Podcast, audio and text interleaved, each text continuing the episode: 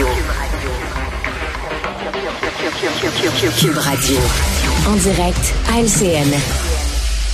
Philippe Vincent Foisy qui sont avec nous. Euh, évidemment, on revient sur ce sondage léger qui révèle que la CAQ domine toujours dans les intentions de vote avec 37% Le PQ arrive deuxième avec 23% Pourtant, ben, je commence avec toi, Mario, parce que la CAQ a eu une fin de session très difficile. Abandon du troisième lien autoroutier, recul des maternelles 4 ans.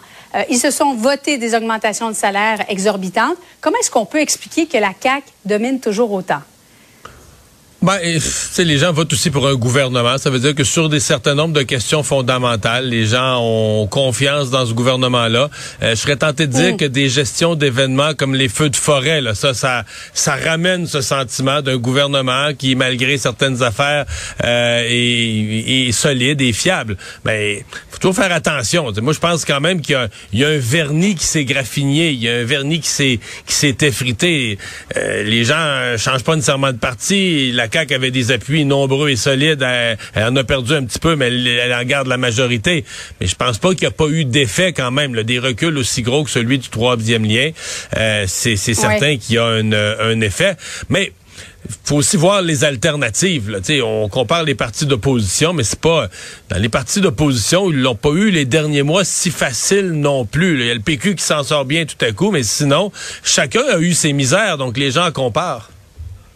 Hmm. On va regarder les intentions de vote chez les francophones, Philippe Vincent, parce que c'est avec les intentions de vote des francophones qu'on réussit à faire élire des gouvernements. Euh, bon, la CAQ qui domine, le Parti québécois qui, qui connaît beaucoup de succès. Pourtant, ils ne sont que trois députés. Comment est-ce qu'on peut expliquer ça? Ben, c'est une combinaison de facteurs. Euh, déjà, on sentait avec l'élection que le Parti québécois avait le vent dans les voiles. On a gardé à peu près la même recette chez Paul Saint-Pierre Plamondon, puis le vent continue de faire avancer, euh, de faire avancer ce bateau-là. Paul Saint-Pierre Plamondon, on l'a déjà dit, son style euh, était différent. C'est une nouvelle façon de faire la politique, comme mener de bons combats aussi. Euh, il s'est trouvé aussi une niche intéressante par rapport à la CAQ. Être plus nationaliste que le parti qui se prétend nationaliste, montrer certaines contradictions, faire revenir les souverainistes au bercail aussi, le dire aux souverainistes qui avaient voté pour la CAQ, oui, mais regardez, ils vous ont déçu, oui, sur le troisième lien peut-être, mais ils vous ont aussi déçu sur l'immigration, sur la langue française, c'est pas assez. Donc, mm. la CAQ ne sera jamais autant souverainiste ou nationaliste que le Parti québécois. Donc ça aussi, c'est une façon pour le Parti québécois d'aller chercher tranquillement, pas vite, des appuis, d'avoir un discours plus doux, d'être capable aussi de faire parler d'eux. Hein. Souvenez-vous, en début de session, le Parti québécois trouvait toujours une façon, avec un sujet, avec un thème, qu'on parle du Parti québécois, et c'était souvent de façon positive pour dire, ah, ils font quelque chose d'autre. Ils sont mhm. pas juste en train de critiquer, ils ont des propositions, et ça, ben, ça paye. Les sondages, c'est aussi souvent en lien avec la visibilité d'un parti. Les libéraux, Mario, sont en baisse d'un point. Et à la question qui ferait le meilleur chef, il y a une indifférence vraiment déconcertante. Je pense que c'est 68% où les gens ne savent pas, tout simplement.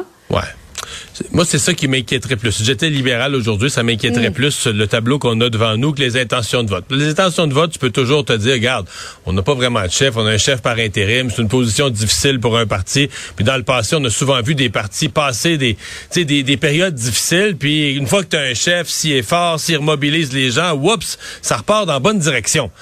Mais là, c'est comme si tous les camps... Il y a Marois Risky qui suscite un peu d'intérêt, mais pas chez les électeurs libéraux. Elle suscite de l'intérêt parmi les, mais parmi les gens de Québec solidaire, parmi les gens du PQ, là, oups, ça suscite un intérêt. Mais chez les libéraux, en fait, celui qui a peut-être la meilleure nouvelle aujourd'hui, c'est Marc Tanguay, le chef par intérêt, parce que lui, chez les libéraux, il semble susciter un certain intérêt. Sauf que tu l'as dit, euh, Julie, à la base, le chiffre qu'on retient, c'est 68% des électeurs regardent toute cette liste de candidats puis disent pas vraiment. Il n'y a pas aucun qui me stimule. Et chez les électeurs libéraux, le même tableau qu'on a, à l'écran, mais si on prenait juste les électeurs libéraux, mais ce chiffre ne sait pas, ne répond pas, n'a pas d'idée, le dernier chiffre en noir, il est quand même à 55% parmi les électeurs libéraux. Ça veut dire que chez les libéraux eux-mêmes, il y en a plus de la moitié qui regardent tous les candidats à la chefferie qu'on leur offre puis qui disent intéressé vraiment. Et ça, si j'étais libéral, c'est ce qui m'inquiéterait. Les sondages disent si on a un bon chef, ça va remonter. Mais s'il n'y a pas d'intérêt pour la course à chefferie, pour les candidats à la course à la chefferie, là, on a un problème. Je m'en allais parler du 1er juillet, à moins que Philippe Vincent ait quelque chose à ajouter là-dessus. Euh, non, mais juste un mot sur, euh, sur Québec solidaire qui euh, conserve ses appuis, ne bouge pas, n'avance pas. C'est pas un superbe sondage pour eux après une session importante, mais la hmm. course à la coporte-parolité va peut-être aider le parti à faire bouger les choses. 1er juillet qui approche, il y a toujours des familles, des couples, des gens seuls qui n'ont pas réussi à se trouver de logements abordables. Et la ministre de l'Habitation qui a affirmé un petit peu plus tôt cette semaine, en faisant référence au projet de loi 31, qui retirait aux locataires leur droit de céder un bail. Lorsqu'on cède un bail, on peut le céder au même prix qu'on paie, ce qui évite aux propriétaires d'augmenter pour le prochain locataire. Et elle a ajouté ceci, le locataire qui veut faire ça, bien, il a juste à investir en immobilier. Elle a par la suite hmm. nuancé ses propos, mais quel message s'envoie euh, d'abord, Mario? Ben, c'est un peu maladroit à l'endroit des locataires. Euh, par contre, les attaques à son projet de loi sont euh, présentement des groupes de locataires sont tout à fait injustes. Moi, j'ai lu ce projet de loi-là. C'est un projet de loi mhm. très équilibré. Il y a plusieurs mesures qui visent à mettre fin aux évictions, donc tout ce qu'on a reproché, les évictions, quatre déguisés.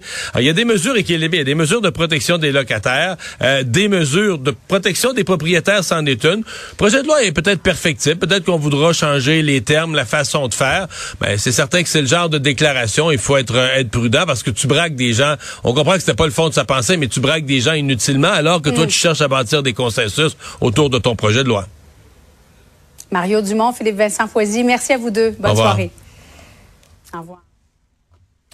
Ah voilà, c'est ce qui met un terme à notre émission euh, du jour. Euh, merci d'avoir été euh, des nôtres. On se retrouve demain 15h30.